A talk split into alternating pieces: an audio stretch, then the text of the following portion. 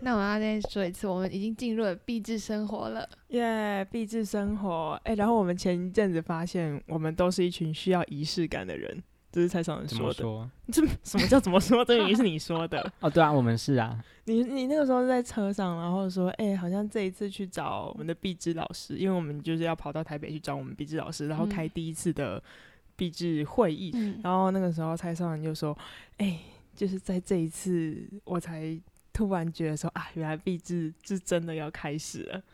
然后我们都是一群需要仪式感的人呢、对。但是我不确定，我说都需要仪式感是因为什么原因？可能是因为一脸就是，嗯，我讲过这个话吗？我我知道我讲过这个话，但是我忘记出发点是什么。可能是因为张丽琴那时候揪我去买币制审查衣吧。就我教你花钱，哎、所以你买到毕制审查的衣服没啊？我打算最近再去夜市看看看，为什么要去夜市看？你网络上没有喜欢的吗？太贵了啦。我真的不是那种大手笔的人，这种币制启动仪式值得多一点的钱然后。蔡尚人陪我去，之后我们可是要赚六十亿的人呢，区区两千块算什么？不要在这里发下豪语，不然不然把六十一逼掉好了。我们可是要逼的人呢。起来超奇怪，感觉我们要去犯罪。好了，毕制刚开始几个月，零点五个月，为什么我已经开始算月了？不哎、是才刚但好好像真的是、对啊，才刚结束学毕期。制刚开始几天几个小时，讲几个小时感觉比较多一点，感觉好像我们经历了这个过程72小时很久。我不其实我也不确定真正启动点什么时候。你说从我们去找老师开始吗？那算就算是一个启动仪式了吗？是吧？是吧，就是我觉得我们按下那个开始的开关，嗯，没错，然后正式开始要来想各种的发想各种找各种题目，没错。老师叫我们想一百个，一百个。没问题。我们等下继续。我们昨天想了五个，嗯，我们等下继续 讲，好像已经就是想五个了，其实只有。欢迎来到康莫修设计魔法学院，我是丽琴。我是陈韵，我是向伦。如果你对设计有好奇，在设计的求学过程里感到迷茫，或想把难以见光的情绪好好安放，欢迎来听深爱设计系的我们聊聊，在设计魔法世界里，永远都可以是新生。那这集算是我们的特别集，是设计魔法学院图书馆。这集我们想要来聊聊的是《金鱼在喷水》这本书。Magic Book，哦，没有，因为那个顺序，我们今天想要来聊聊是金鱼在喷水，然后可能有观众想说金鱼在喷水给我屁事。今天是什么生物节目吗？Discovery，欢迎大家来到动物星球频道。我们今天要来我们今天来探讨金鱼为为什么要喷要喷水？那么就是可能因为什么气压的部分，金鱼在喷水是一本设计的书啦，因为其实我第一次接触到这本书的时候是在大一，然后我那时候会接触到这本书呢，是因为大一的时候想说要增进自己的设计素 养，我大一也曾经这样想过，对，那你然后挑书挑的很准呢、然后因为我那时候就上网找过说到底要挑什么书是比较适合的，嗯然后就有人推荐这本书，就蛮多人推荐的。然后我那时候就刚好在嗯二手书店有看到，然后我就买了。然后因为这本书它的资讯量非常的多，嗯，尤其是对设计新手来说，其实我觉得看得懂，但是看又看不懂。就你都看得懂嗯字，但是你看不，其实你没办法懂他到底在说什么。笑。哎、你们觉得如果回到就是现在回到一年级，因为我跟张丽琴都是大三才看完看到这一本书，是的，那你觉得你如果回到一年级的话，你看得懂这本书吗？嗯，我觉得呃，可能有感动的地方还是会差不多是那几点，但是可能就不太不会太明白嗯为什么是这样。我觉得它篇幅都短短的，但是它是一本需要思考或者是需要经验来。嗯，对对，就影响你是我觉得没有真正实实际做过设计的人，嗯不太会懂为什么它里面思考的一些点。嗯那其实这整嗯我先讲，这整本书其实就是呃佐藤卓这个设计师他在这个设计行业里面非常多的设计案，然后他把它总结。就他嗯设计过哪些东西，然后他可能设计过八十样产品，然后他就把这八十样产品或者是包装，然后都收录在这本书里面，写下说，诶，他为什么，就是他在设计这些东西的时候，在思考的点是什么？那他为什么会这样做决策？那最后为什么会变成这样的设计？嗯，其实算是一本经验的书啦。其实，在看这本书的时候，我们也算是跟着佐藤卓他的思维路径走了一遍。是，对。对。但是因为就像刚刚陈英说的，其实它里面就是一个产品就是一张，啊，对，那它每一张其实至多就是两页四面，嗯，差不多，然后字也少少的，所以他只很大概的讲说，诶，为什么他，比如说，哦，因为我觉得，呃，化妆品可能是需要就是大家常常购入的东西，所以嗯我选择朴素的包装，然后就很快速的做总结。那我觉得大一的时候，当然这种这句话听得懂，但是为什么他会这样做思考，或者是为什么化妆品这种东西要用朴素的包装，其实大一的我们是我觉得没办法那么有体会的。嗯嗯，所以我觉得这是我从大一看一次，然后现在又再看一次，比较有不一样的地方。嗯嗯，嗯嗯，我觉得它是一本，就是如果你是一个很怕看，就是一打开就是啪，然后全部都是文字，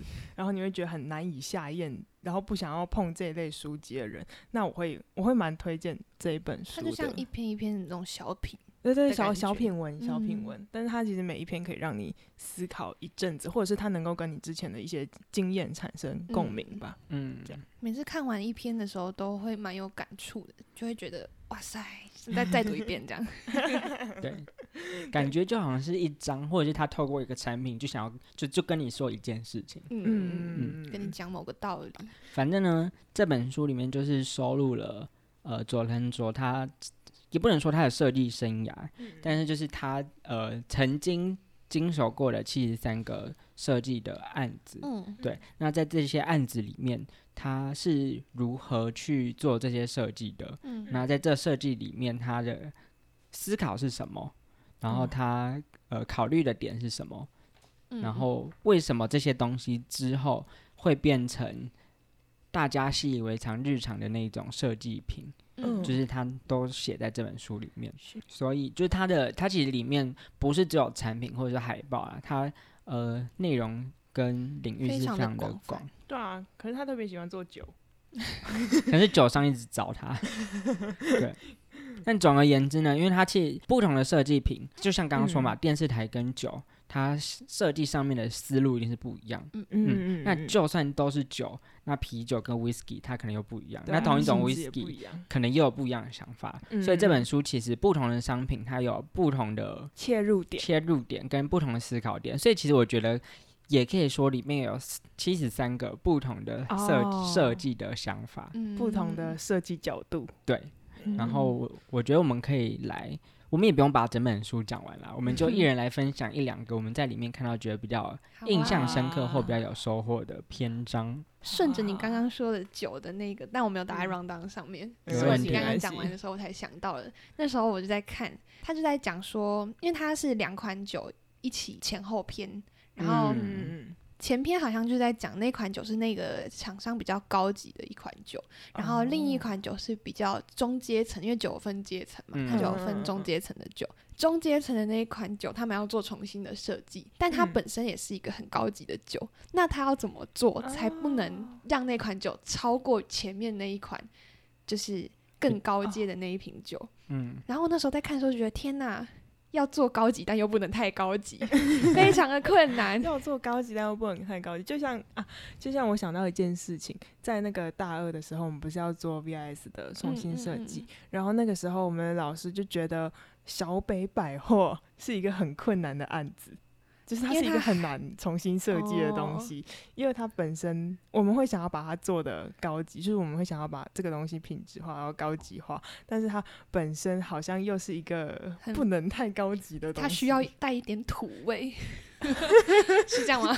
因为它的市场定位本来就不是专攻那些比较高级的人，就是你可能设计的嗯太高级，反而会让那些觉得因为它看起来很平价，所以感到亲民的消费者不哦敢去买它，或者是嗯觉得说、这个不是小北，对，所以我就觉得这种设计上的限制，在设计中要考虑到这边，反而是很多我们现阶段学生完全做不到的事情。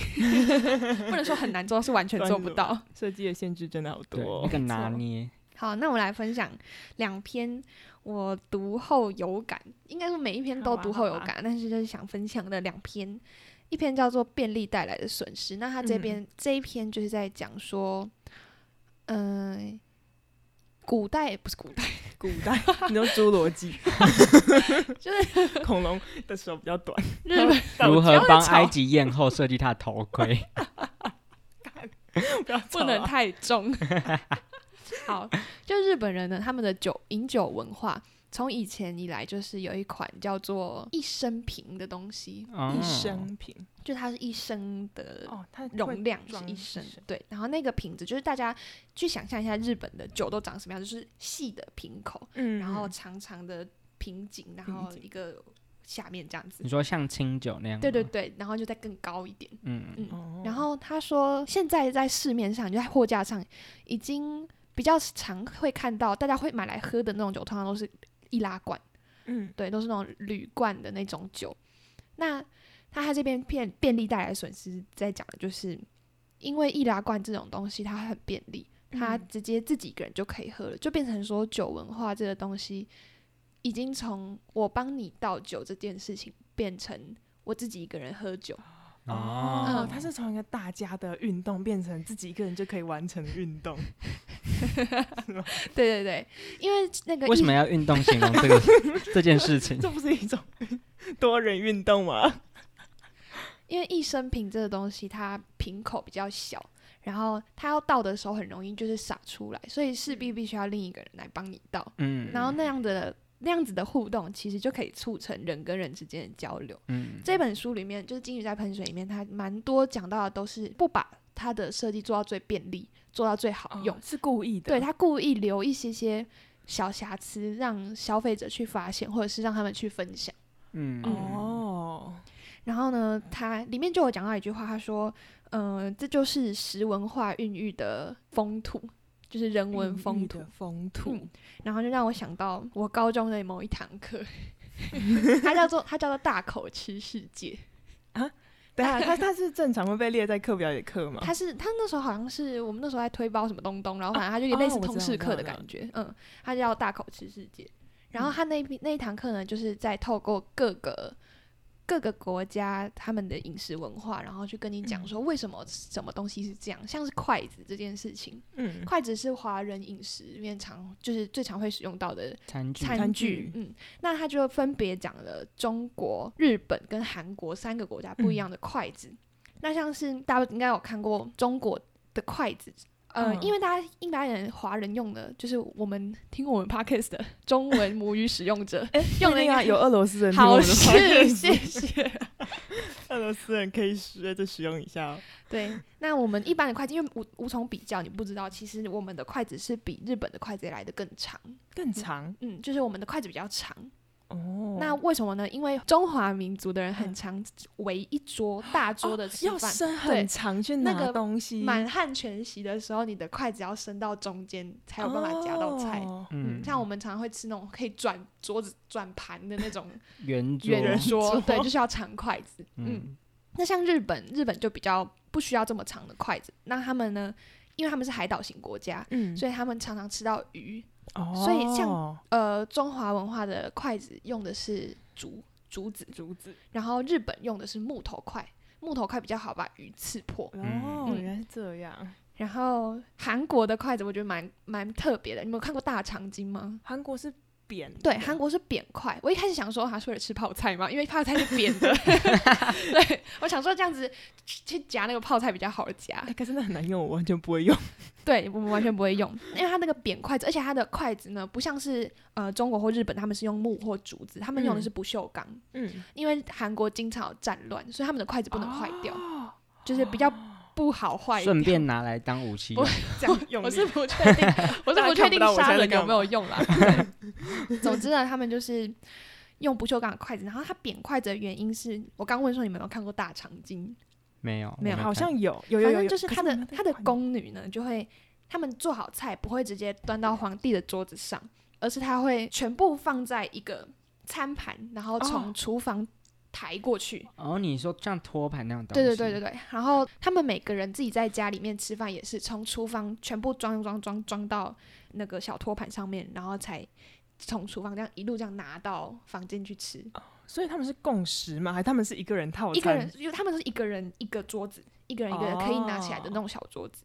对，所以他们的筷子是一开始就会放在小桌子上面，所以那个筷子嗯是不能滚的，哦，所以它才会是扁的筷子。原来是这样。对，没错，这是我那时候听到哇筷子的故事。没错，这就是食文化孕育的人文风土。感觉每一个文化，就是它筷子，像你刚刚讲那个筷子是一个文化的缩影，哎，没错，就是从光是从这一根小小的东西里面，它就可以发展出一整个国家历史，或是一整个国家的风土民情人文化这样。听到这个，我想要额外 bonus 分享一个，你确定是 bonus 吗？就是在就是它其实是蛮前面的章节，它叫小堆，嗯对，嗯你应该知道。哦因为讲到食文化这个东西，就让我想到那一篇，因为那一篇嗯它其实就是在设计，它其实是在设计 whisky 的包包装，装嗯罐子，对。嗯然后他那时候就有在讲说，因为他接到这个案子，他这款 whisky 跟其他 whisky 不一样的地方是，它的这一款酒精浓度是比较高，嗯然后口感是比较烈的，嗯嗯，然后要如何设计这样的瓶子？哦，你说口感比较烈的瓶子吗？对，就是你要如何让消费者用看的就知道这个酒比较裂。嗯，把趴数写超大，业主业主 业主这个趴数趴数写大一点，要用黑色 深黑。呃，要斜体，这就是为什么没法成为高端设计师。我们都会听从业主的命令，没问题，没问题。我放大，我放最大。对，然后反正就是呢，那个佐藤佐他想要的东西就是，其实在，呃，其实不止日本文化吧，嗯。就是我们平常在吃饭的时候，其实可能也有这种状况，但是他那时候是用日本文化里面，就是食文化里面常会出现，可能会有一些酱菜嗯。或者是一些食物，它本身是很重咸的，嗯。或者是很重口味的，那那种东西其实，在一餐里面，它的数量不会太多，就不会嗯有人拿一大盘的重口味的那种咸菜放在桌上。通常那种东西就是吃一点点，吃一点点就好。嗯，那那种东西就是出现的时候，都是以小小小小的方式出现在桌上，嗯所以大家其实，在看到那种小小的盘子里面，然后放着重咸的东西，你自然而然就会觉得说，哦，这个东西它就是味道可能会比较重，但是相对来说，你也会觉得说，哎、它看起来比较好吃。嗯就你也不会觉得，因为如果它嗯放很大量的话，你可能就会觉得啊，看起来好有负担，好咸。哦但只要小小的，你就会觉得它的口感跟它的量会刚刚好，就你的脑脑袋就会嗯自动脑补这件东西。嗯所以佐藤佐他在设计这个口感比较烈的 whisky 的时候，他就想到这件事情，然后就把瓶子特别设计的小小的。嗯哦，所以这就我觉得像像刚刚张丽琴说的，就是他在设计很多东西的时候，不是以便利为最最最，他就没有要设计到最便利或者是好像最最漂亮最漂对亮。嗯可是他设计的是一个 feel，它就是一个 feel，就是要让你就是，我记得我们那时候在看他的影片的时候，他一嗯开头就讲一句话，他说设计这种东西，他希望可以达到的就是让别人不晓得为什么，就是把东西买下来了。哦，对所以他在设计很多东西的时候，可能嗯便利度还是放在很前面，嗯但是如果可以达到让人家不晓得为什么他就是买了它嗯这个目的的话，我觉得对，就是它是一个很成功的设计。我觉得我在看他的就是东西的时候，会有一种嗯很熟悉的微妙感。很熟悉的微妙感，就是因为它设计都是你日常生活的东西吗？对，但是我又说不出来为什么，就是我说不出来那种感觉，就有一点像是我可能脑海中已经有那种就是小盘子里面就是要装那种很重咸的酱菜嗯的这种，就是它已经是刻在我生活之中的一部分。嗯但是我可能不会特别把它挑出来讲，或是我根本没有意识到说，嗯诶，我的想法已经，我的印象已经被固定在那个地方了。但是佐藤总他好像就有意识到，或者是他有观察到这一件事情，然后再把它转化在他其他的设计上面。然后我其实看到那有可能看到那个瓶子的时候，想到的是另外一件事情，但是我讲不出来到底为什么会这么熟悉。嗯，那种感觉。嗯。好，那我来分享我第二篇有感的文。好。的文，的讲文，的好像他发在 IG，他昨天发的那个线动啊，他昨天发的我我超有感我有爱心哦。好，他那一篇文叫做《后来的设计》，后来的设，这两篇就是我刚才带讲的便利带来的损失跟后来的设计，都是我那时候在读的时候，我读完我立刻拍下来传到群组说你们给我看两百次。我看后来的设计，我一开始以为是什么推测设计，还是什么未来的设计之类的东西。呃，它比较像是，就是他那一篇文，他是把他之前设计过的，他就是他出现在这本书的中呃前面的中间部分，嗯。然后他把前面的一些案例放到这篇里面，然后把它打碎，嗯。然后破坏，像是一些酒瓶啊，他就把它打碎，然后他的牙膏包装就把它压扁，哦，嗯，就有点像是垃圾。就是当嗯。这些他做的商品变成垃圾之后，会是什么样子？嗯，它其实呃，应该说这一篇比较特别的是，他不是在解决一个问题，或者是他不是在呃替业主设计一个商品什么的，他其实只是想要让大家稍微认知一下嗯人跟设计跟环境之间的关系，哦，因为他说到很多人。呃，在做设计的时候，我们想的都是我们要怎么让这个东西卖出去，哦然后我们要怎么让这个东西被大家看到，然后怎么大卖。嗯，但是很少人会去想说，当这个东西变成垃圾之后，它会怎么样？嗯，就是卖出去之后呢，用完了之后，好像那个设计的终点就只到了消费者手上就没了。嗯，哦，然后那时候看完的时候觉得很有感触，因为其实我很久以前就有在想，设计这件事情到底可以干嘛？啊，我之前好像就有问过你们说，设计这个事情是不是很有钱、吃饱喝足的时候才能做的事情？嗯，就它到底可以为我们生活带来什么？哦，然后又能帮助到社会上的谁？然后就是一直都想不到，然后直到看了这一篇之后，就是才发现说，其实我们很多时候设计的出发点一开始就不对。不对了，嗯，我们应该要去思考的是，当这个产品走到最后面的时候，不是停留在消费者手上，嗯，而是回到大环境的时候，它应该要是什么样子？嗯，哦，就跟我们的壁纸不是停留在新一代，我们要让它走进整个市场，它在大环境之下会是什么样子？走进市场，然后被消费者使用过后之后，还要继续想，还要继续想。嗯，就当它变成垃圾了之后呢，哦，它就是这样子存在地球上的某一寸角落吗？某一个掩埋场里面，我们的壁纸，就就觉得很可惜、佐啊。藤卓好像蛮会，就是他在设计的时候嗯会真的都会思考到很后面，就包括到这个东西，因为我记得他在书里面就经常提到一个概念，就是设计它可以是设计完就结束，它也可以是一个永久的财产。嗯，哦。对就是这个东西，就像刚刚张丽琴讲的，就是其实他这本书的第一章就是在讲说他设计了一个又是 whisky 的瓶子，又是 whisky，对，但是他在讲是这这个东西，他从呃消费者在架上看到它，到他在家里喝它的时候，到消费者喝完了之后，这个瓶子它应该要长什么样子，跟它应该如果变成什么样子会不会比较好，就是它是哦。每一个阶段他都想过。细，不是我们就嗯。只有想到当下就是消费者买它的那一瞬间才会使用到我们的设计。嗯，哦，对我觉得佐藤卓他设计的是一整个流程的设，就是这个瓶子的生到死嗯。都跟佐藤卓设计有关。因为它那个瓶子好像还设计，它是一个就是特别做比较简约的瓶子，然后我印象很深刻的是，它有举一项出来说它的酒标很好撕，嗯嗯，就比较好对大家就融可以入自己的家里，它可以撕掉之后还可以继续使用。对对对对对对。那就是在看这本书的时候，其实我一直一直很好奇，它金鱼在喷水到底是在喷什么？水？哎、我那时候还有去查、它是一间饮料店。哎、我也有。哎、我输入金鱼在喷水，如果然后没有打说金鱼在喷水，输佐或藤金鱼在卓喷水，佐藤卓出来的全部都都是饮料店。我们是不是要去那一间饮料店朝圣看看我？觉得有没有特别的佐藤卓？呃，什么叫特别的佐你藤？说他的店员全部都是佐藤卓吗？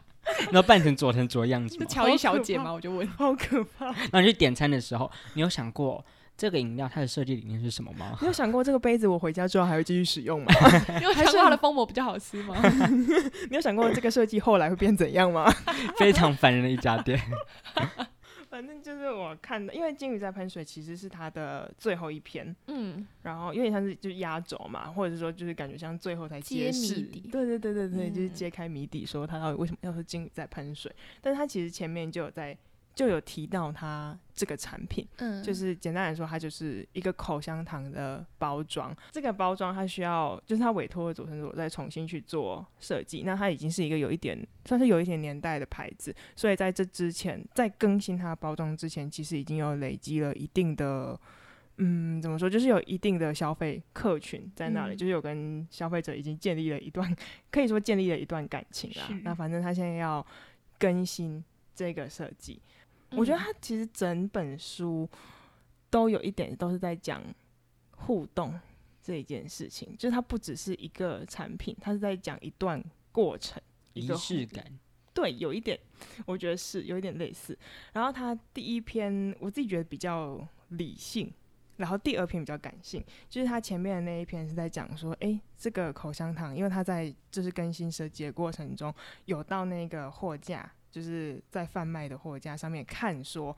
它到底是会用什么样子的方式嗯被摆设？然后，如果我今天是消费者，我看到它在货架上的时候会是什么样子？嗯因为我觉得其实我们在呃我自己啦，就是在做包装的时候，嗯会有一点就是很理想化，就是我想要把这个地方哦，可能镶个金啊，或者是我这边想要做一个特别屌的图案，然后这边要用一个特殊印刷，但是很有可能就是它放到市场上，你可能嗯放到 Seven 的货架上，完全被看不到。，对，它根本就是遮住，或者它完全就是在底部，然后消费者其实不会，就是根本就不会拿起来看。嗯那做这样的设计其实就是没有用。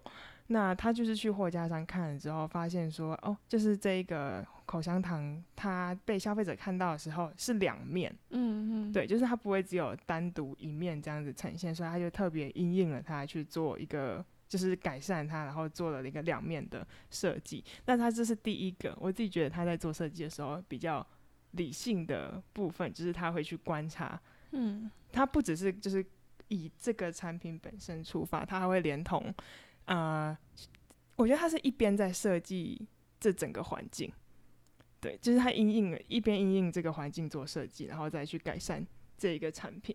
第二篇，我觉得其实他第二篇有有一点就是 感动到我，嗯虽然我觉得我自己可能有一点超意，就是他 最后这一篇金鱼在喷水，为什么它叫做金鱼在喷水呢？是因为这个口香糖它的旧包装上面是企鹅跟金鱼，就是有一张图是把企鹅跟金鱼放放在在一起对，然后他就看看看。这个包装，然后他就突然发现一件事，呃其实我觉得佐藤也蛮无聊的啦，就是怎样？这种事情应该一般人不会，好啦，但是应该是真的有人有注意到，就是世界上总是有这么多无聊的人。反正呢佐藤他就排除提高。佐藤所在这一集里面要告我几次，我要我会收到多少张船票？总之呢，他就是发现说，哦，他这只在喷水的金鱼，它喷的水是往右喷，是不是？嗯是不是？然后嘞，超无聊，是不是，超无聊？然后所以呢？然后他就想说，哎、我今天我发现了这个小巧思，我觉得很有趣。那会不会其实就是他这个这么长期培养的客群里面，其实有很多人也发现了这个小巧思，然后有呃跟自己的就是亲朋好友分享啊，嗯或者是又把它就是拍照 PO 上网，还是说什么？哎、就是哎、我发现了这个，那为什么？然后接下来就会有一些都市都传市说，啊，金鱼往右喷水是因为它正在指向一个神秘的地方，那边有宝藏之类的什么东西，就是反正大家 日本人好无聊。哎，又上升到整个族 对不起，群。对不起，那个日本人不排除提高。国际制裁。反正呢，就是他想要创造一点，也能够在这个社会发酵的嗯事情。就是它其实是一个小小的，然后可能有人会觉得有点无聊，或者它就是一个小彩蛋。其其实我觉得它通篇就是它整本书里面很多的产品都包含了。这种小小巧思，对对对，就是那个小嗯巧思，像那他自己会对这些小巧思也有一些解读，因为他像是他后来更新完的包装，它是放了就是几只企鹅，然后很像就是图片，就是很像企鹅在排队嗯。这样子，然后在那个就像刚刚说到的，因为它有两面都会被看到，嗯那个口香糖两面都会被看到，所以它有一面就是放了最原本的，大家比较容易去呃发现或比较容易跟之前记忆连在一起的那个它的 logo，嗯。对，就是一面就放 logo，那另外一面呢，它就是把企鹅这样子排列排列整齐，像在排队，然后它藏了一个小巧思是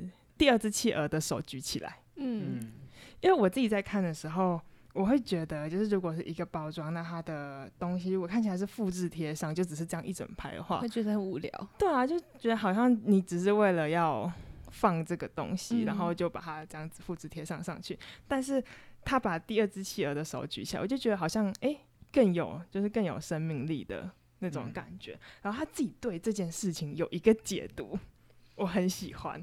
那这个东西是他自己的他自己对他自己说的，就是在这一篇里面说的。他说他觉得这一整排的企鹅呢，他觉得领头最前行在第一个的那一只企鹅是社长。就是嗯日本公司里面的那个社长，然后往后就是一般员工嘛，就是跟着这个社长前嗯进。然后他问说：“哎、你觉得这一排的企鹅里面谁最辛苦？”他觉得是从前面数过来的第二个人，嗯因为最第一只企鹅那个社长会命令他说，哎、会指示他说，哎、你叫后面走快点啦，后面又跟不上了。然后后面人就会请他传达给社长说，怎样啦，干嘛走那么快？我们都已经跟不上了，你还走那么快？然后那个第二个人就要遭受的那种前后夹击，然后他就很两难，嗯，然后他让这一只企鹅举起手来，他的解读是。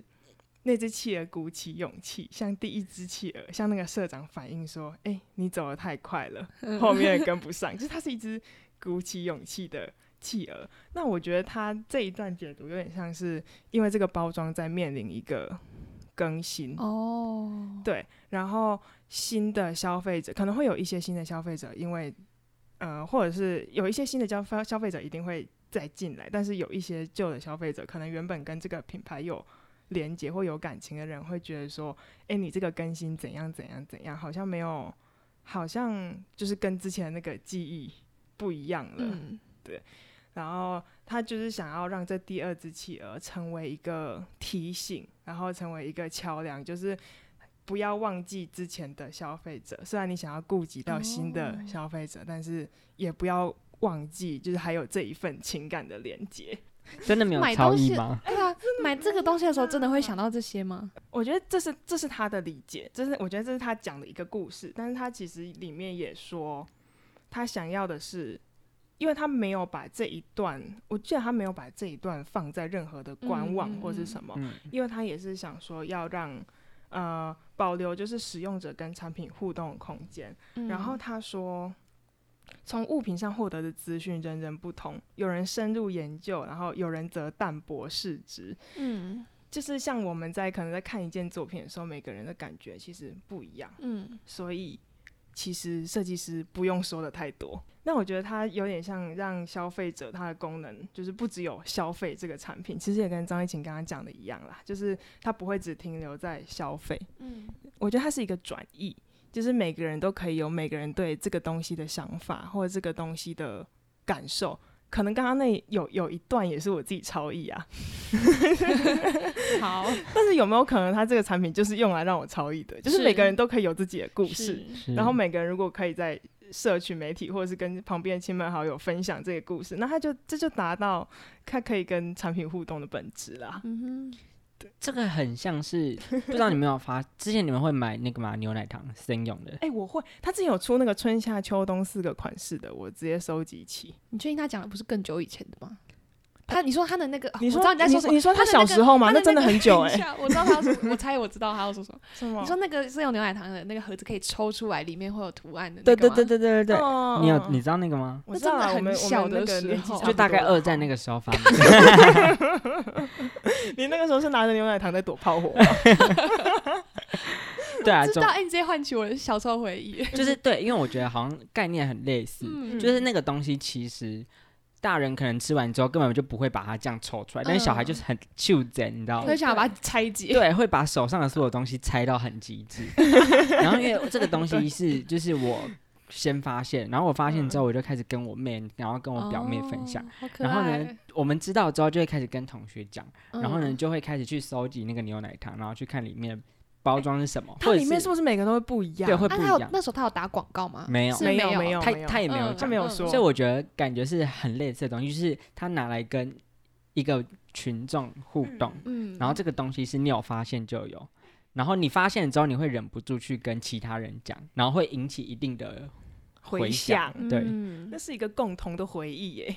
是，就是他们也没有什么，就是打广告，可能特写嗯那个，然后抽出来，然后给大家讲出来就不好玩啊那个东对他讲出来西就很一 boring。你一打开的时候，哎就感觉他对你说啊，被你发现了，对对对那种感觉，只有我发现，你们都不知道吧？分享给别人。你们都不知道吧？我有这个图案，你然后们都没有你掌握这个？资讯的时候，你就变成全班的王者。就跟八卦一样。对耶，那、你分享第二篇是因为我分享我想要讲的第二篇，其实也是像是刚刚有提到那个口香糖，就是它嗯是一个产品跟环境的关系。然后它这一篇，它是在我觉得有两个，他讲的产品其实我自己觉得蛮类似的，就是有一个是橘色的嗯嗯嗯，茶盒，就是他嗯做、嗯做了一个是完完全全整个都是橘色的，嗯然后是那种很亮眼的橘色。嗯。嗯。对然后另外一个产品是，嗯、那个麦片嘛，它是麦片吗？啊，就是会加要加牛奶的那一种。玉米片，玉米片，玉米片，玉米嗯片，这是一个玉米片的包装的嗯。改造。嗯。然后这两个的这两个产品的共通点是，它都想要用颜色来当做一个标志，就是他会想要用颜色去，一方面是吸引大家，然后它后面有一个叙述是我自己觉得蛮有趣的，就是消费者可能不会说，诶，我想要买那个什么什么牌子的。茶，我想要买那个什么什么牌子的玉米片，他就说我想要买那盒橘色的，哦，是是我那个时候看到的时候想说，啊，这样真的可以吗？可以，我以为你要说哈，这都被你发现了。我想买那个橘色的，哎、确实是会。因为有些人可能我知道，就是身边我我之前身边有一些人是他叫不出那个英文名字，嗯，或如果他没有中文的译名的话。他真的叫不出来，他就只能形容说，嗯，那个呃，就是里面有橘色盒子加那个对对啊，就啊橘色盒子的那个。然后他做玉米片那个会想要用，嗯，颜色，而且他那个就是非常显眼的颜色，因为我记得他是说，那个牌子跟另外一另外一家牌子正在竞争，嗯然后就是怎么都打不过，因为原本的那一件已经占有很大的市场了。嗯那现在他该怎么样去跟他做抗衡？然后他他之所以会设计很鲜艳颜色的盒子，是因为他发现就是小朋友嗯在要买东西的时候，都会直接跟爸爸妈妈说：“我想要有那个颜色的。”玉片嗯他们会直接以颜色当做印象，他们才不管你那个 logo 叫什么嘞，他不管你那个公司叫什么名字，他只会说我要买那个颜色玉米片，我要买那个里面有玩具的 玉米片。嗯，那个时候我看到蛮意外的是，他真的没有把就是这个公司的 logo，对，就是他没有去强化它，嗯那反而可能是先以颜色在大家心目中当做第一印象之后，嗯可能才会有人慢慢去了解说，哦，这个品牌是什么。那即使没有，好像也没有关系。已经卖出去了。对，嗯 真的是一个观察生活很很极致的人呢。对啊所以我们要开始练习观察生活吗？观察要哎、我觉得得这东西很难嗯。我要分享第一篇，它叫一点点的设计语言。嗯一嗯点点对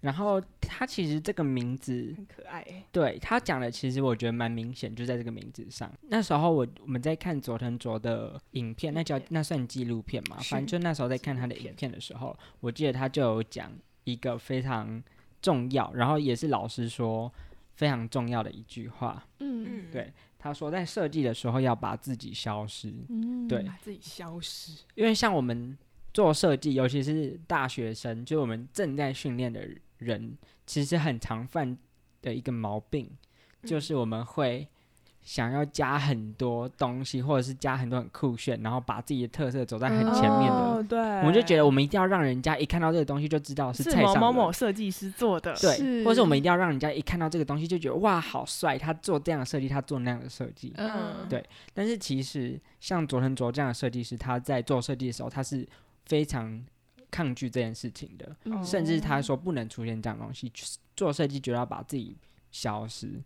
对嗯然后他举的呃这篇是在讲说，他在帮一个化妆品做嗯包装，嗯，然后这个化妆品比较不一样的地方是，它是基础化妆品。就有点像化妆水啊，或者就是它是很基础，它不是那种什么眼霜 A 酸呐、杨洛素啊这种东西。等一下，那是什么东西？等一下，为什么连我都不知道？我也不知道啊。怎么男生要比你会保养？好，性别歧视。然后呢，反正就是呃，他所以佐藤佐在做这个设计的时候，他就在想说要如何做这种基础保养的设计。嗯嗯然后他就在书中里面提到说，考虑到基础化妆品的目的是希望消费者可以回购，嗯，对，，所以要必须避免过于稀奇古怪的设计。哎、有一些瓶子就是做的很金闪闪啊，然后上面就是超亮亮到不行的那种。然后他后面有补充说，呃，这个意思不是要呃商品失去个性，但是要保留基础化妆品它本身改百看不厌的特性，然后在上面做一点点点缀就够了。然后其实我在看这篇的时候，我就在想说，我平常在用的化妆品它的包装是怎么样？那那些我觉得很稀奇古怪的包装，嗯它又是长什么样子？嗯的确好像是像是化妆水嗯或者是乳液这种很基础保养的东西，它的设计都很平淡。平淡，嗯，会不会是因为就是你把它做的太华丽，反而会让人觉得它添加物很多？可能这是其中一个。因对为我觉得是我我自己会有那种先入为主的感觉，就是你这里面是不是香料？我觉得这是我觉得不适合这样设计，这也是一个很很重要的因素。嗯但是佐藤卓他的出发点比较偏向是像乳液跟化妆水这种用量很大，嗯然后会经哦常需要再去回购的东西。嗯如果你把它设计的太花俏，嗯，它看起来就不是一个要你一直回购的东西。是不是因为太哦花俏的瓶子，人家在买的时候会觉得很浪费？可能吧，就是你一直一直不断的，或者是有压力吗？嗯嗯因为像我其实有时候会看一些就是彩妆 YouTuber，嗯。他在开箱一些化妆品，然后你知道有些化妆品它会设计的真的很浮夸，嗯，然后那个镜子旁边还那种雕龙雕凤，当庙宇在做。对，，你你们有没有看过那种口红？就口红它还在上面雕 一些有有有有有，就是感觉会卡很多东西的对。那种。像那种东西我就觉得它就不是主打，我要你一直回购，嗯，因为哦我其实那个东西，我觉得我们一看，我们对它的第一印象就会觉得说，这个东西不是一个用量很大，会让我一直回购的东西。嗯嗯嗯，但是如果这个东西它看起来朴素很多，我觉得相对让人家感觉会觉得说，哦，这个东西可能是我会一直需要时常嗯买回来做使用的商品，这是他观察到其中一个点。然后第二个是我在看这个时候，其实一方面想到是我们的毕志老师有跟我们讲过一句话，嗯他就是说我们在做设计的时候，其实很多人都会想要炫技。他就讲说，呃，我们在做设计的时候，很长就是不经意的想要炫技，或者是想要在里面加一些很花俏的东西。但是当我们在做这些东西的时候，我们真的有去思考过，我们为什么要做这些东西吗？就是这些花俏的哦手段，它真的是有必要的吗？嗯嗯然后，因为我在看佐藤佐的时候，他蛮肯定或者是蛮确定自己在做这个东西的时候，就是要走非常他他有在书中里面提到说，他就是故意把包装做的跟一般的化妆品的包装一样，嗯他没有要做任何区别，他就是故意弄的一样。嗯然后我这个东西，我觉得是如果同样的案子放在我们手上，我们很容易可能就。特殊，对啊，这个倒角，啊那个这个地方再给它扭一下，这个地方再给它圆一点感。觉这样才能说服业主说你的东西跟别人别人东西不一样。对，但是他反而没有这样想。那嗯我觉得在这个东西在我们的毕志老师口中，就是那种不必要，但是太过于花俏的设计。是，嗯因为我们从来我们只是想要吸引大家注意而已，但是我嗯们没有想到的是，这个东西它陈列在商品上面，它给消费者的观感是什么？嗯。那这个东西被买回哦家之后，别人会怎么样看待这个跟他长期相处的东西？一样是跟环境的关系，嗯。跟环境的嗯互动。而且我觉得有一个东西是，不晓得你们会不会常常听到一句话，就是、嗯。尤其是没有念设计的人，很常讲一句话，就是说这个 logo 我十分钟也做得出来，哦，那个海报我用 PPT 也做得出来，我用小画家也画得出来。就是很多人会说这种话，是，嗯，但是其实我觉得他们就只是看到，因为废话一个东西摆在那边，你模仿一下就模仿出来。嗯但重点是他那个设计师为什么要目的是什么？对他目的为什么会做成这样的东西？哦那他花了多少时间决定嗯好说好，我就是要做这么简单，别人人都可以做出来的设计。哦，哦，人人都可以做出来的设计，嗯人人都可以用的设计。人人都能理解的设计。对，哦，那时候我们在看影片的时候，是不是是佐藤卓还是可适合讲的？我对我记得有一个类似的，嗯，他就是说，很多人常常会讲说，这个东西我十分钟也做得出来。他说很好啊，因为我做了一个嗯大家都可以理解的设计。对对对对对，哦，所以这个东西我觉得带给我蛮大的启发，就是嗯，在做设计的时候，真的不需要把一些看起来很平常，甚至是很无聊的东西看得太不高级。嗯，就是我觉得这个东西，呃，你说它是平凡，但是它不平庸。对，就是当你的平凡是有意义的时候，它就是一个好设计。嗯，哦，但是当你的炫技是不适合的时候，它就只是一个大学生的作业。大学生的作业，对，是但他还是会在那个某些地方藏一些小巧思，对小特色。嗯，那我接着我接着分享我第二个想要介绍的篇章，它是它叫做设计的隐喻。嗯，嗯，然后它就是在帮一个口香糖做设计。哦，那个我记得，哦这个其实、木糖醇的那个吗？对对对对，这个其实是我整篇里面最喜欢的一个。我也很喜欢。对然后我我喜欢的原因不只是它的成果，嗯，我觉得我最喜欢的点是，我那时候在看到我完全出乎我意料的东西是，他那时候在他在书里面写到说，他接到因为木糖醇这个东西，它跟一般口香糖不一样的地方是，这个呃原料嗯对牙齿对口腔是好的。嗯所以简单来说，这个口香糖它不是那种会让人家蛀牙的口香糖，嗯它反而可以算是一哦种保健的口香糖。它是洁牙用的口香糖，呃，我不确定它的功效是不是洁牙，反正它就是对口腔是有帮助的这样。对木糖醇不熟它。是保护牙齿啊，对。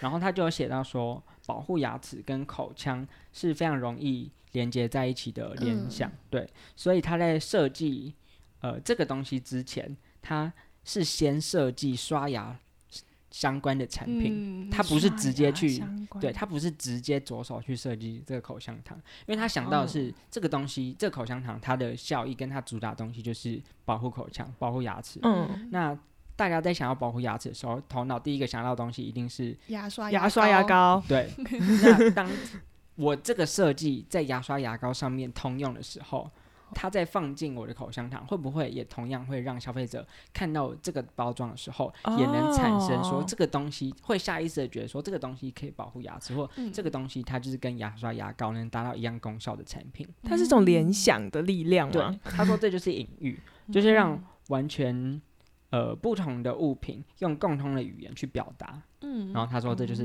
隐喻。跟刚刚那个酒跟就是酱料、酱菜是一样的道理吗？嗯，我觉得很像。嗯，好啦啊，那就是这就是我们读金鱼在喷水的心得。没所以我们最有感的几篇。嗯我还有一个很有感的想分享，好、啊，哪一个哪一？个？就是我有点忘记他那时候在设计什么东西，是口红吗？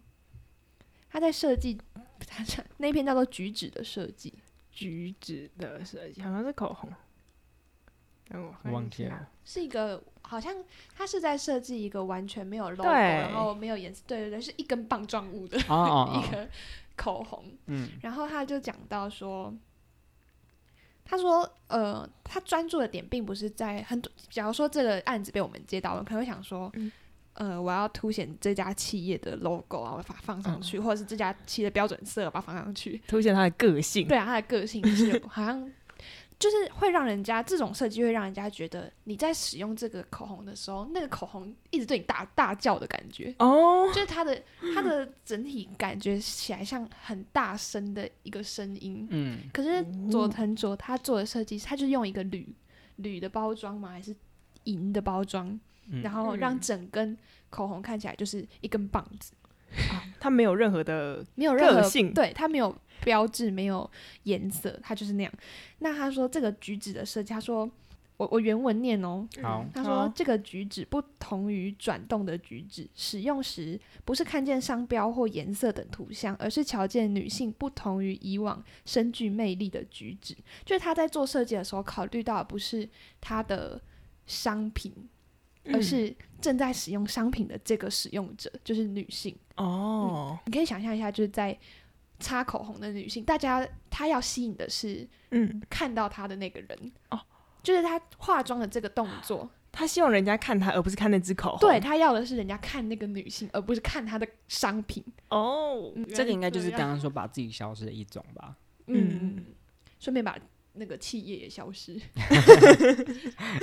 考虑到使用情境的时候，到底什么东西才是重点？嗯，嗯，那整本看下来，你们觉得这这一本书，你们在看的时候有什么感触，或者是跟其他你们看之前可能有一些日本的设计书籍有什么不一样的感觉吗？我在看这本书的时候，其实一方面就像你刚刚说的，因为我自己就是一个看文字耐受力蛮低的人，就是我看到很多的字，我就会有点不想看，或者是我没有那么有耐心。我也是。对，哎、这是设计系的通病嘛？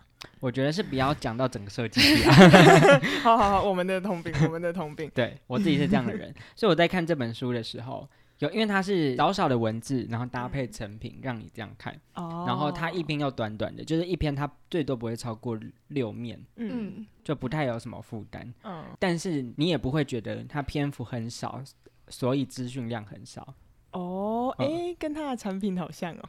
对 对哦，哦，精简扼要。对，所以你就会觉得说这本书我好像不用有压力，说我一定要整本看完我才知道他想要讲什么，嗯，或者是哦哦，我好像一定要就是呃从头到尾，然后一一字不漏我才看得懂他在讲什么。嗯就因为有些作品，它可能是同一个道理，但是他要从第一页讲到最后一页。那其实看到后半段的时候，就会有点累，就会觉得明明是一样的东西，为什么要漏漏的一直提出来讲？但是我觉得这本书就是它很快速跟你讲完。那有时候你可能会觉得好像，诶，它好像就是烧到你的痒，点点你一下，嗯对，但是又不，他就是烧到一下下啊，剩下的东西你就可能要自己花时间去想。嗯这样师傅领进门，修行在个人。对，没错。那个时候看完的时候，就是张丽琴突然跟我说：“我觉得日本人是一个好温柔的民族哦。那是你跟我说的吧？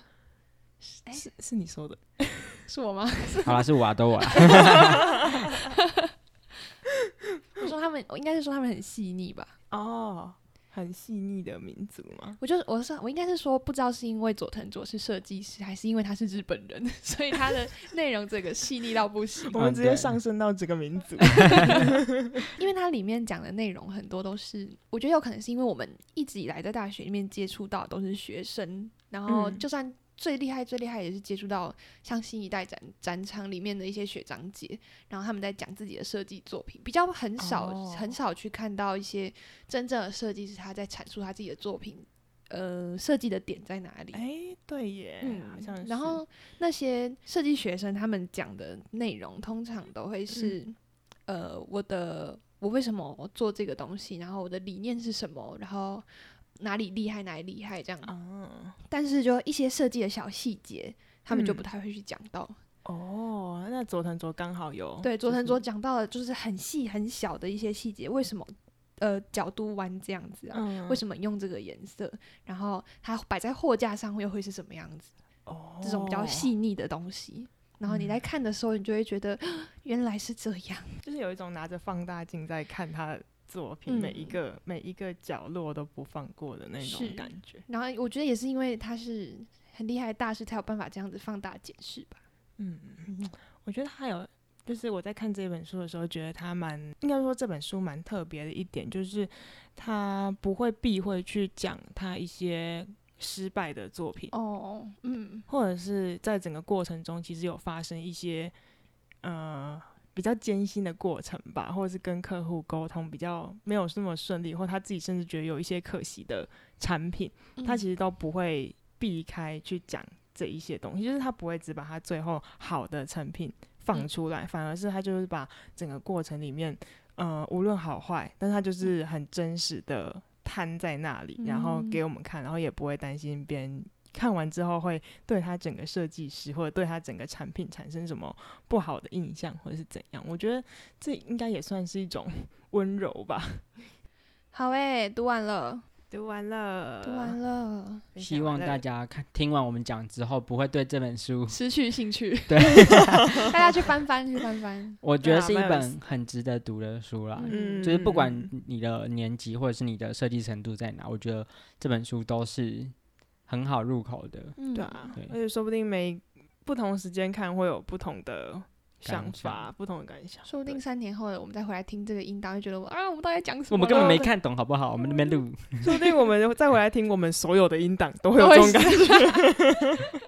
我们到底在攻啥小？好，那我们要跟大家说再见了。好的，嗯，我们有需要跟大家报告一下，我们之后会录些什么鬼吗？因为我们连我们自己都不知道，我们之后要录些什么鬼。可能会继续，如果没有读其他书的话，好，结果这是第一集也是最后一集啊。跟大家讲一下好了，就是我们会想要录图书馆这个主嗯题，是一方面就是因为那个张丽琴嘛，她不是说要如何成为有魅力的女人，就是要读书。然后一方面也是因为我们的毕志指导老师说，我们实在是看太少书了。没错，我们都不知道国内的设计界发生什么事情，国内国外通通都不知道都不知道然后他说我们的设计素养太差了我们，是蠢蛋，叫我们多看一点书。然后我们就想说，嗯，可以趁这个机会，他根本没有说我们是智障，你不要再污名化别人，就是人家确诊已经够可怜了。他会听哦。那，对，他会他跑步的时候心里想说跑说，步小心心里想说，我才没有这样，他可能心里想说，哎，我心里的 OS 我真的说出来了吗？